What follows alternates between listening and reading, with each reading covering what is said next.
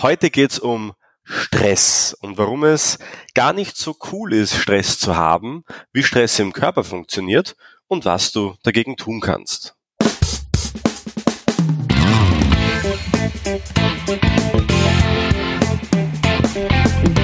Der Zukunftsbildner Podcast. Persönlichkeitsentwicklung, NLP und angewandte Psychologie.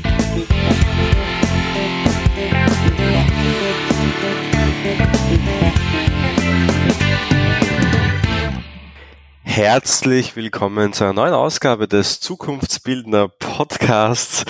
Wir sind ja zwei NLP-Trainer, die sich Woche für Woche mit Themen der Zukunftsbildung beschäftigen. Das heißt, wir helfen dir dabei, deine Zukunft proaktiv selbst zu gestalten, dir mehr zuzutrauen, ähm, deine Persönlichkeit weiterzuentwickeln und das machen wir immer mit Praxisbezug und wenn notwendig auch mit wissenschaftlichem Fundament.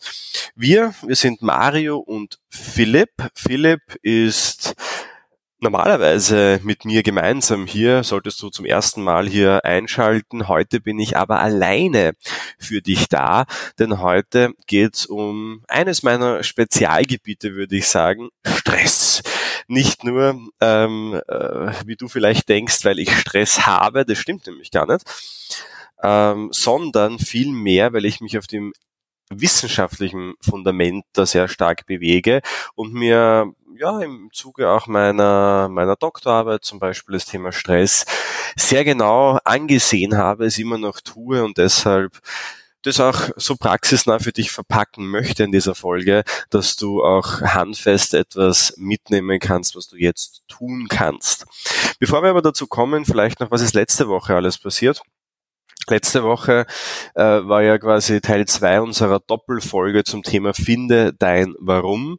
Und wir haben ja vor zwei Wochen darüber gesprochen, was ist das Warum überhaupt, wozu braucht man das Warum und in der Folge letzte Woche haben wir dann darüber gesprochen, wie du es findest, mit einer ganz konkreten Übung auch dazu. Denn wir arbeiten ja sehr stark und intensiv auch daran, natürlich Menschen dabei zu unterstützen, ihr eigenes Warum zu finden. Denn das braucht es natürlich auch, um die Zukunft proaktiv und selbst zu gestalten. Und heute geht's um ein etwas anderes Thema. Es ist aber für mich trotzdem ein sehr spannendes, interessantes Thema. Wir steigen wieder mehr ins NLP, äh, ja, in die, in die Grundthematik hinein und auch in die, in die Wissenschaft. Denn das Thema Stress ist eines, was mir zumindest vorkommt, dass es immer beliebter und berühmter wird. Beliebt, warum? Naja, weil es heutzutage fast zum Modewort geworden ist. Ja, boah, ich habe Stress und das wird oft gleichgesetzt und bedeutet oft für viele, dass ja, man wichtig ist zum Beispiel oder viel zu tun hat und Menschen, die viel Stress haben, haben oft viel Anerkennung auch. Und das sind natürlich komplexe Äquivalenzen. Also wenn du im NLP schon etwas bewandert bist, dann sind das natürlich gängige Sprachmuster, Fallen, in die man nicht hineintreten sollte, sowas zu denken. Das Wort Stress an sich ist aber natürlich eine Nominalisierung, also ein sehr abstraktes Nomen. Und das Problem, was wir mit solchen sehr abstrakten Nomen ja immer haben, und das weißt du ja, ist, dass Menschen sich nicht einfach nur Worte im Hirn vorstellen können, sondern man es irgendwie übertragen muss in, in Sinneseindrücke. Das heißt, im Moment, wo du das Wort Stress hörst, entsteht sofort höchstwahrscheinlich in dir ein Bild. Und dieses Bild, das ist bei jedem unterschiedlich. Also bei manchen ist es so ein Schreibtisch, der so durcheinander gebracht ist und total viele Unterlagen vielleicht drauf zu finden sind. Für den nächsten ist es wieder ein riesengroßer Berg, der fast unüberwindbar scheint. Naja, und wieder für den nächsten ist ähm, das Wort Stress einfach nur ein riesengroßer Klumpen, der vielleicht in der Brust oder in, im Halsbereich liegt und fast schon die Atemwege zuschnürt. Egal wie du es wahrnimmst, in dem Moment, wo du das Wort Stress von dir gibst oder hörst, wird sofort dieser innere Eindruck, diese Repräsentation entstehen gehen. Und ich sage immer, einmal ist kein Mal, aber wenn du oft diese Worte nutzt und oft ja, dich mit solcher Sprache auseinandersetzt, dann wirst du dir aus deiner Sprache deine eigene Realität erschaffen. Und das ist durchaus gefährlich. Also äh, natürlich nicht nur aufgrund der Sprache, sondern generell. Also das Thema Stress ist eines, was glaube ich, sehr viel Erklärungsbedarf auch äh, hat, denn die wenigsten wissen, wie Stress entsteht, was Stress überhaupt ist und was man dagegen tun kann und warum man etwas unbedingt dagegen tun sollte. Natürlich wissen wir im Generellen, okay, nicht optimal natürlich, weil Stress belastet ja auch in gewisser Weise, aber auch da sei gleich dazu gesagt, Stress ist nicht gleich Stress. Um das zu ja, und die Sache heranzugehen zu, auch, möchte ich ein bisschen in die, in die Wissenschaft eintauchen und dir mal erklären, wie wird Stress überhaupt definiert und was ist Stress überhaupt. Also Stress wird grundsätzlich, und das Wort Stress heißt deshalb Stress, weil es von einem externen Stimulus quasi beeinflusst wird. Stress ist ja für uns meistens etwas, was wir innerlich spüren, aber der Stress entsteht immer dann, wenn ein äußerer Stimulus, ein äußerer Stressor auf uns einwirkt. Und Lazarus, ähm, das ist äh, Richard Lazarus, das ist ein ähm, Psychologe, der hat sich sehr intensiv mit diesem Thema Stress und Emotionen, Emotionsforschung beschäftigt, hat äh, sehr für mich treffend beschrieben, was Stress ist und, und wie der Vorgang passiert, der im Körper abgerufen wird in dem Moment, wo von außen Einfluss auf uns eintritt. Also vielleicht mal grundsätzlich vorweg, Stress ist etwas, was neutral ist. Also ein Stressor ist immer neutral und ein Stressor ist jeder äußere Einfluss, der in uns irgendetwas bewirkt. Also wenn dich ein guter Freund anruft, ist es ein Stressor. Wenn du eine unangenehme Aufgabe von der Chefin bekommst, ist das ein Stressor. Wenn du zum Sport äh, gehst, ist das ein Stressor, äh, quasi das Fitnessstudio dann in dem Fall, das einen Einfluss auf dich ausübt. Und die Frage, die sich dann natürlich stellt, ist, warum wird das dann in unserer ja, Gesellschaft oft als, als so negativ äh, wahrgenommen? Naja, es hat eine negative Konnotation. Ähm, vor allem aus, aus dem Grund, weil natürlich diese positiven Stressoren äh, in der Regel gute Gefühle äh, bescheren. Und da vielleicht mal gleich dazu gesagt, Stress gibt sowohl im positiven als auch im negativen Sinne. Also Stress ist ein innerer Zustand, der positive äh, Stress, der würde als Eustress bezeichnet werden und der, der negativ konnotierte Stress ist Distress.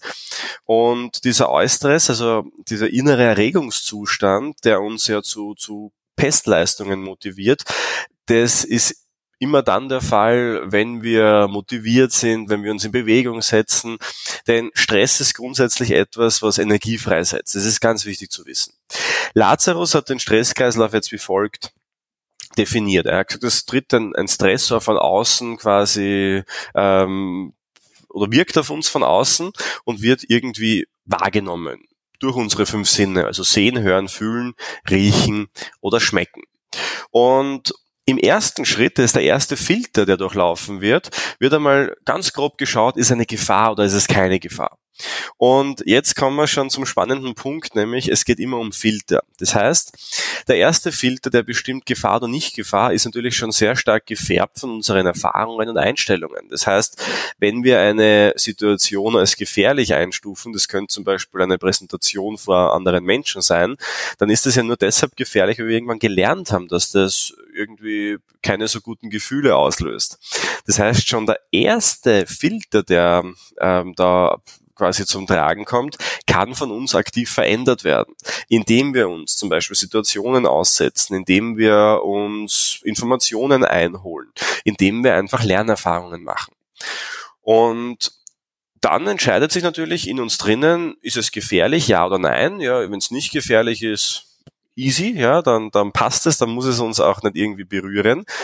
Ähm, wenn es gefährlich ist, ist die zweite Frage, und gefährlich heißt natürlich immer nicht nur im negativen Sinne, dass eine Gefahr besteht, wo es um Leben und Tod geht, sondern es kann natürlich auch sein, dass es ähm, eine Art Herausforderung ist oder generell eine Art Bedrohung, ja, eine Herausforderung natürlich auch im, im positiven Sinne. Und In der zweiten Stufe, im zweiten Filter, wird dann geschaut, okay, gut, es ist also relevant, also eigentlich wird im ersten Filter geschaut, ob es relevant ist oder nicht.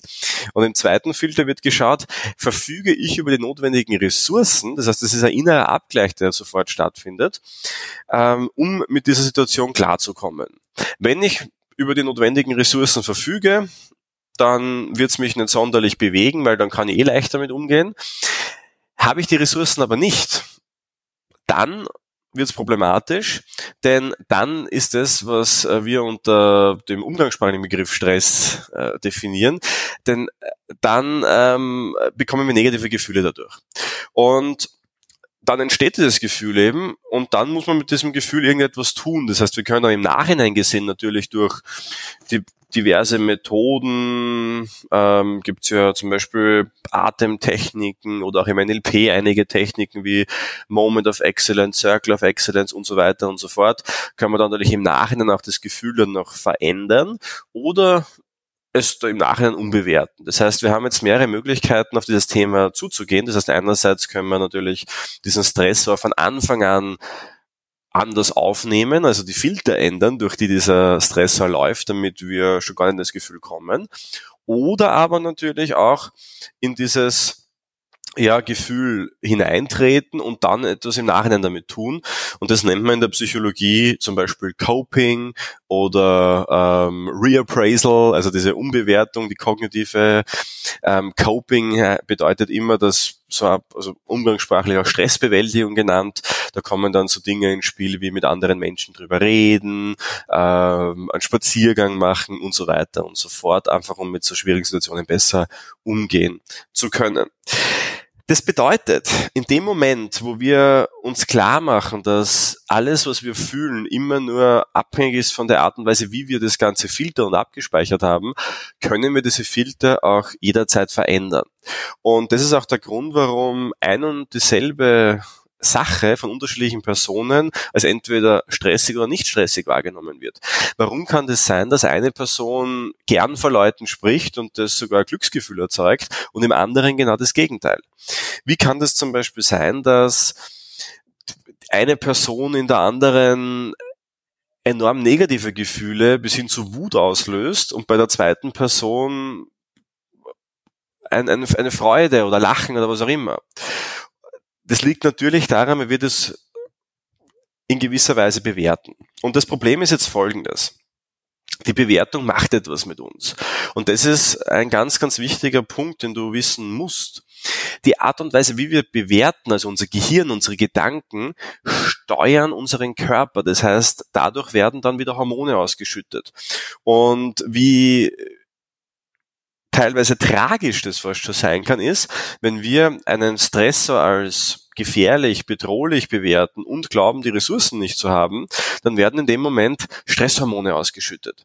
Stresshormone, das bekannteste ist Adrenalin und Adrenalin ist ein Hormon, das uns in Energie bringt. Das heißt, Adrenalin ist etwas, was ähm, Energie freisetzt. Das ist auch der Moment, wo wir nicht mehr unbedingt so klar denken können, aber dafür unbändige Kraft haben, macht auch irgendwie Sinn, weil in dem Moment, wo unser Säbelzahntier gegenübersteht, ähm, macht es wenig Sinn, mit ihm zu diskutieren und die richtigen Argumente zu suchen und ihn davon zu überzeugen, dich nicht zu essen. Ähm, äh, macht wahrscheinlich mehr Sinn, davon zu laufen und das möglichst schnell und möglichst ausdauernd. Und aus diesem Grund ist es auch so, dass wenn du in stressige Situationen kommst, gerade dann dir oftmals eben die Worte fehlen, die du bräuchtest. Und diese Worte dann aber erst eine halbe Stunde, Stunde oder am nächsten Tag später erst kommen. Und der Grund ist der, weil wir in einem Hirnareal denken, also in einem vorderen Areal, dem präfrontalen Kortex. Und wenn wir quasi unter Stress äh, gesetzt werden oder eigentlich uns selbst unter Stress setzen, ist eigentlich der bessere Ausdruck, dann fließen die Hirnaktivitäten auch in andere Bereiche des Gehirns, da wo eben äh, das Adrenalin ähm, auch ausgeschüttet wird, da wo eben diese klassischen Stressreaktionen wie Angriff, Flucht und Erstarrung zum Tragen kommen. Und das ist auch der Grund, warum wir in dem Moment, wo wir es bräuchten, oft nicht die richtigen Worte haben und die richtigen Argumente haben. Naja, logisch, weil es physiologisch gar nicht möglich ist. Und der Grund, warum wir aber halbe Stunde später, Stunde später dann doch wieder die Argumente finden, ist, weil Adrenalin durch Bewegung abgebaut wird. Das heißt, nach einer sehr fordernden Situation, das erste, was wir intuitiv machen, ist einmal rund um einen Block spazieren oder laufen gehen oder Sport machen oder mal zumindest ein paar Schritte äh, gehen. Ähm, und das ist auch ein schöner Mechanismus in uns, weil Adrenalin durch Bewegung abgebaut wird und so können wir, wenn das Adrenalin weniger wird und das Hirn wieder dort funktioniert, wo wir es gern hätten, nämlich nämlich äh, im, im Denkbereich, im vorderen Bereich, dann fallen uns die Worte wieder ein. Das heißt, wenn du in Situationen aufkommst, die dich überwältigen, wo du wie erstarrt bist oder vielleicht die Kontrolle ein bisschen über dich verlierst, dann hat das auch physiologische Gründe. Und ganz, ganz wichtig, der Grund mag zwar physiologisch sein, aber der Grund, warum die Physiologie überhaupt beginnt äh, zu wirken, ist immer in deiner eigenen subjektiven Bewertung der Situation. Und dadurch, dass ähm, Adrenalin grundsätzlich, und das ist jetzt nämlich das Gefährliche am Stress, warum ich es auch so wichtig finde, darüber Bescheid zu wissen. Adrenalin fühlt sich grundsätzlich gut an. Das heißt, es ist etwas, was uns Kraft, Energie gibt. Es ist etwas, wo wir leistungsfähig sind. Adrenalin führt dazu, dass wir stundenlang durcharbeiten können, ohne auch was essen zu müssen teilweise. Und äh, das kann dazu verleiten, das natürlich ein bisschen auszunutzen, uns immer mit mehr zu überladen, immer weniger Pausen zu machen, weil wir es ja eh können. Das Problem ist aber, dass wenn Adrenalin nicht abgebaut wird und längere Zeit im Körper verweilt, entwickelt sich so etwas wie ein zweiter Stresskreislauf oder dieser Kreislauf wird dann aktiviert und dann beginnt eben sich unter anderem Cortisol, ein weiteres Stresshormon, auszubreiten und zu bilden. Und Cortisol ist dann schon ein bisschen schwieriger einzustufen. Denn Cortisol ist dann auch dieses Hormon, das mitunter, auch wenn wir das dann ähm, langfristig im Blut haben, das auch zu längerfristigen Schäden führen kann. Das ist auch das, was uns dann in die negativen Gedanken bringt. Das ist auch das, was uns dann nicht schlafen lässt. Das ist dann auch das, was uns schlussendlich dann weniger leistungsfähig macht. Das heißt, kurzfristiger Stress erhöht unsere Leistungsfähigkeit und langfristiger Stress ist aber erzeugt genau das Gegenteil. Das Problem an der Sache ist, dass wir den Übergang nicht natürlich äh, bewusst mitkriegen, sondern es passiert so schleichend. Und äh, eine schlimme Folge davon kann zum Beispiel Burnout sein oder andere Verstimmungen, Depression zum Beispiel, wo wir immer mehr in diesen Strudel hineinkommen, der natürlich auch hormonell geprägt ist und dann schlussendlich vielleicht gar nicht mehr so wirklich rauskommen. Auf der anderen Seite und dieser Übergang von, von diesem von diesen beiden ja, Stresskreisläufen, da ist auch äh, irgendwo Eustress und Distress zu erklären, denn ich habe gesagt, Stress ist nicht immer was Negatives, weil es setzt Energie frei. Das heißt, solange Stress uns etwas gibt, Leistungsfähigkeit gibt, ist es ja natürlich, natürlich ressourcenvoll. Das Problem an der ganzen Sache ist aber, dass wenn wir das nicht abbauen, das heißt, wenn wir das nicht ernst nehmen, wenn wir nicht genug Pausen machen, nicht Sport machen, nicht Bewegung machen, dann entwickelt sich eben dieser Kreislauf, den wir nicht so gerne haben.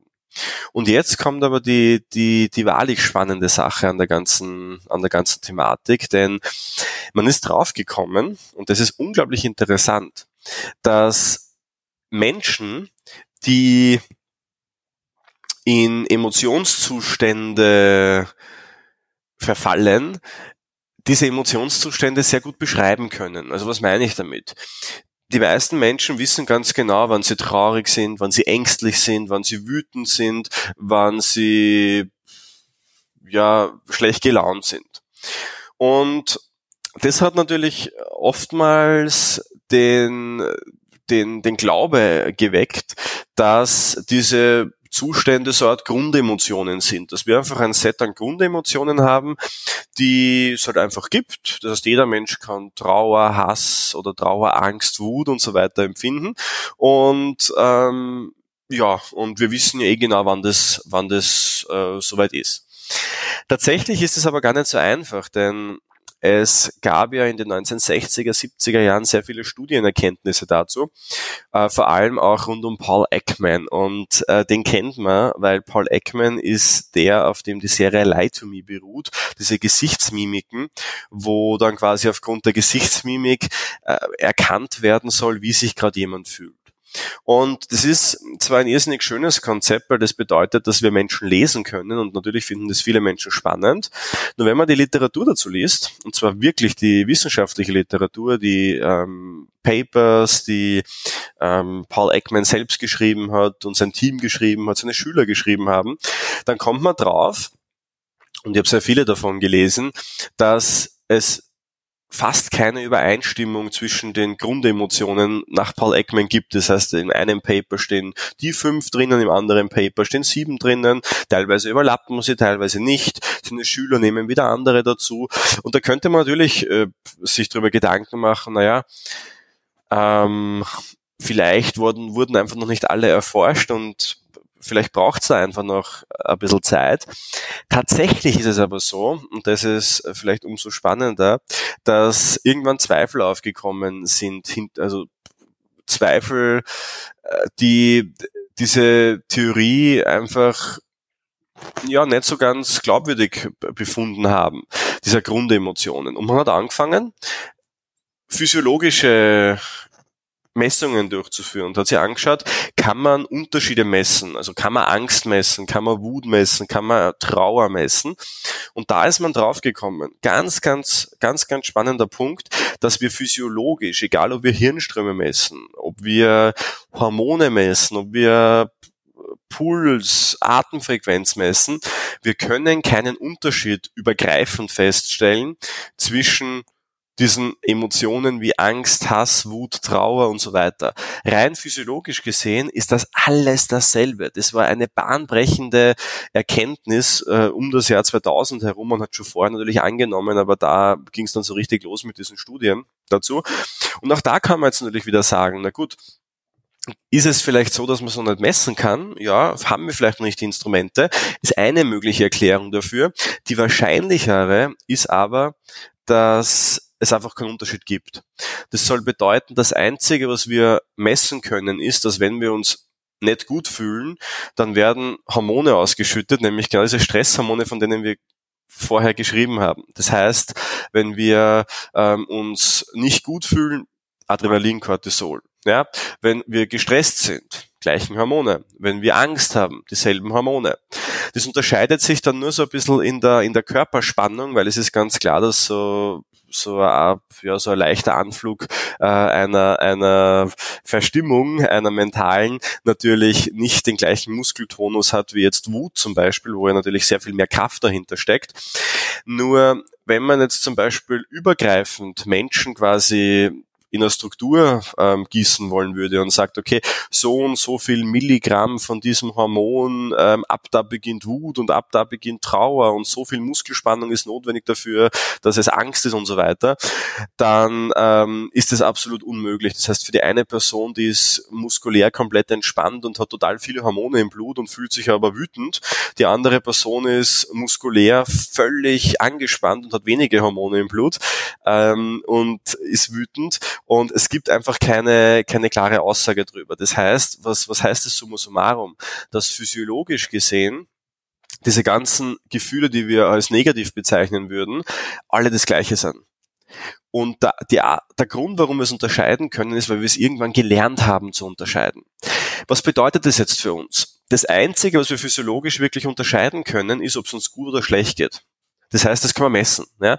Weil bei dem bei den guten Gefühlen werden andere Hormone ausgeschüttet. Dopamin, Serotonin, Glückshormone äh, im Überbegriff. Das heißt, wenn wir zum Beispiel Freude erleben, wenn wir lachen, wenn wir Spaß haben, wenn wir, wenn es uns gut geht, wenn wir fröhlich, zufrieden sind, werden immer die gleichen Hormone ausgeschüttet. Das heißt, es liegt an uns, was wir daraus machen. Das heißt, so viel wie, ich kann mir selbst aussuchen, ob ich jetzt wütend bin oder ängstlich bin, weil es einfach eine subjektive Bewertung und eine Lernerfahrung ist. Und jetzt kommt sogar das richtig, richtig Tolle dabei. Ich kann auch selbst beeinflussen, in welche Richtung dieses Gefühl ausschlägt. Das heißt, wenn ich beginne, die Filter zu verändern, wenn ich beginne, die, die Bedeutungen zu verändern, die Situationen für mich haben, dann kann ich es schaffen, dass in einem Moment, der mich normalerweise unter Stress gesetzt hätte und mir diese ganzen Stresshormone beschert hat, vielleicht sogar in einem anderen Kontext sogar Glückshormone beschert. Das heißt, wir haben unsere Gefühle selbst in der Hand. Und wenn du dich nicht gut fühlst und wenn du sagst, okay, eigentlich, also als Grundregel kannst du sagen, es sollte dir die meiste Zeit des Tages gut gehen. Und ich glaube sogar, dass es so sein sollte, dass es uns die meisten, dass es uns die meisten Tage der Woche gut gehen sollte. Ich glaube, wir Menschen sind dafür geschaffen, dass es uns gut geht, dass wir zufrieden sind, dass wir glücklich sind. Und lass dir nicht einreden, dass es normal ist, unzufrieden, äh, unzufrieden vielleicht schon, weil dann arbeitest du an dir, aber lass dir nicht einreden, dass es normal ist, äh, schlecht drauf zu sein die ganze Zeit. Oder dass es normal ist, gestresst zu sein. Das ist alles andere als normal. Jeder Mensch hat es verdient, glücklich und zufrieden zu sein. Und jeder Mensch hat es verdient, nicht gestresst zu sein, nicht negativen Gedanken zu sein, keine Negativspirale zu haben. Und äh, in dem Moment, wo du aber drauf kommst, dass du jeden Tag schlechte Gedanken hast oder jeden Tag sehr viele schlechte Gedanken hast, dann solltest du etwas tun. Und die Frage ist natürlich, was kannst du dagegen tun, ganz konkret? Das erste, wo ich, das ist der absolute Quick Fix, der immer funktioniert, das ist auch das, was am wissenschaftlichsten fundiert, äh, wissenschaftlich fundiertesten ist, ist Bewegung und Sport. Also wenn es dir nicht gut geht, äh, auch wenn du negative Gedanken hast, wenn du glaubst, es hat ja gar nichts mit Sport zu tun, mach Sport, es wird dir besser gehen, weil Sport einfach ganz andere physiologische Reaktionen in dir hervorruft. Beweg dich, das ist ganz wichtig, geh spazieren, mach irgendwas. Meditation hilft, Yoga hilft, auch das wissenschaftlich erwiesen und ganz, ganz spannend, natürlich auch NLP hilft, aber im NLP und das, deswegen mag ich das Ganze auch so sehr, weil Bandler und Grinder haben in den 70er Jahren angenommen, dass man Gefühle verändern kann. Sie haben es nicht gewusst. Heute wissen wir, dass wir Gefühle verändern können. Dass Gefühle nicht einfach nur von außen auf uns hereinprasseln und wir sie halt ausbaden müssen, sondern Gefühle sind von uns selbst produziert. Und wenn wir sie selbst produzieren, können wir sie auch selbst verändern. Das ist ganz, ganz, ganz, ganz wichtig, das zu wissen. Wenn du das immer weißt, dann weißt du auch, dass du dich nicht so fühlen musst, wie du glaubst, äh, dass du dich fühlen musst. Du hast es immer selbst in der Hand. Und diese Erkenntnis ist vielleicht die aller, allerwichtigste. Es liegt in deiner Hand, welche Hormone durch deinen Körper strömen. Es liegt in deiner Hand, wie du dich fühlst. Und es liegt auch in deiner Hand, wie du deine Gefühle zu jedem Zeitpunkt verändern kannst. Und wenn es eine Sache gibt, die NLP am aller, allerbesten beschreibt, dann würde ich meinen State Choice, also immer die Wahlmöglichkeit zu haben, mit welchen Gedanken beschäftige ich mich, die zu welchen Gefühlen führen.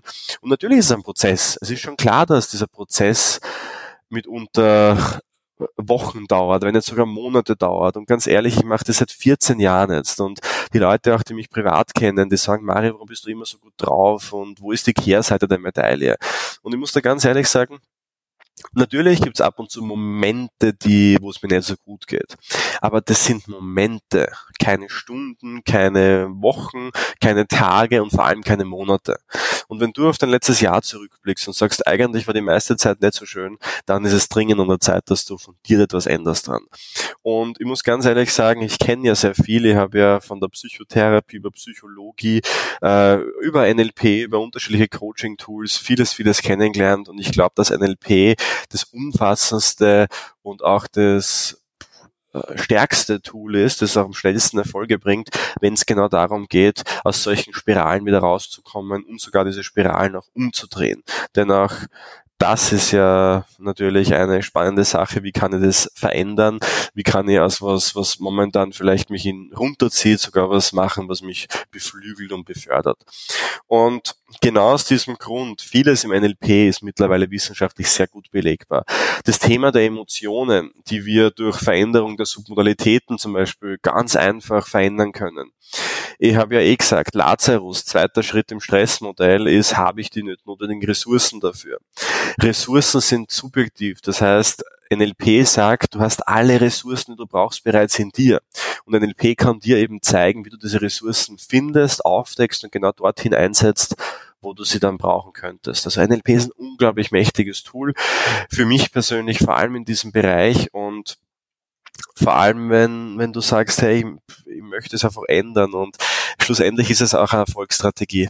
Schlussendlich geht es auch darum, dass Menschen, die erfolgreich sind, die grübeln halt nicht tagelang über irgendwelche Dinge, die im Nachhinein eh nicht so wichtig waren. Und äh, wenn du wenn du optimistisch bist und wenn du gute Gefühle hast, dann wirst du sehen, dass vieles einfach von selbst läuft. Und das soll ja auch, das soll ja auch so sein. Und ich hoffe, ich konnte dich dazu motivieren, dich um dich wieder zu kümmern, auch um deine Sprache dich zu kümmern und vor allem deine Emotionen dich zu kümmern, dass du sie jetzt in die Hand, Hand nimmst. Vielleicht ist es auch ein Weckruf, ja. Vielleicht ist es einfach eine Sache, wo du sagst, boah, eigentlich geht's mir eh schon länger nicht gut, aber so richtig eingestanden habe ich es mir nie. Dann ist das jetzt ein Weckruf, etwas zu tun. Und ein weiterer Weckruf für uns ist natürlich immer auch der Aufruf, nicht nur Weckruf, sondern Aufruf, dass du uns Feedback gibst. Also wir kriegen in den letzten ja, Wochen, Monaten so viel tolles Feedback, E-Mails, äh, wo äh, teilweise Leute sich bedanken und sagen, boah, cool, die Folge hat mir jetzt genau jetzt in, in meinem Leben weitergeholfen. Andererseits aber auch Themen, die die vielleicht für euch spannend sind. Zum Beispiel das heutige Thema ist wieder ein Thema, das, äh, worum wir gebeten wurden, da vielleicht wieder mal drauf, was zu machen, auch ein Verständnis zu erzeugen, aber vor allem auch, hey, was kann ich jetzt dagegen tun? Und also wenn du irgendein Thema hast, das dich interessiert, schreib's uns gerne an info at mynlp.at und wir ja, ähm, kümmern uns gerne drum und vielleicht ist dann schon dein Thema bald die nächste Folge hier im Podcast. Wenn dir die Folge gefallen hat, dann nimm bitte jetzt dein Smartphone zur Hand und ähm, geh entweder auf iTunes oder auf Spotify. Gib uns bitte fünf Sterne auf, auf, auf iTunes und schreib einen kleinen Text dazu. Das wird uns wirklich unglaublich viel bedeuten, denn ähm, das ist unsere Währung in der Podcast-Welt, wo wir wissen, hey, das macht Sinn, das macht dir Spaß und bringt uns natürlich auch etwas, weil wir dann natürlich von mehreren Menschen gehört werden und einfach Chance haben, dass wir da auch gefeatured werden von, von iTunes. Auf Spotify ähm, wäre es unser Anliegen, wenn du unseren Kanal abonnierst. Wie gesagt, jede Woche Donnerstag kommt eine neue Folge online. Und wenn es persönliche Anliegen gibt, wenn du was brauchst und dich für Ausbildungen interessierst oder einfach auch vielleicht ein persönliches Coaching brauchst, dann melde dich gerne bei mir äh, wie gesagt, info at mynlp.at und ähm, dann machen wir uns was aus und wie gesagt, also Zukunftsbildner sind nicht nur Menschen, die ihre Zukunft aktiv gestalten, sondern auch ihre Emotionen aktiv, aktiv gestalten, auch ihre Gedanken aktiv gestalten. Also wenn du da Unterstützung brauchst, melde dich gerne. Wir sehen uns nächste Woche wieder beim Zukunftsbildner Podcast. Alles, alles Liebe und bis bald.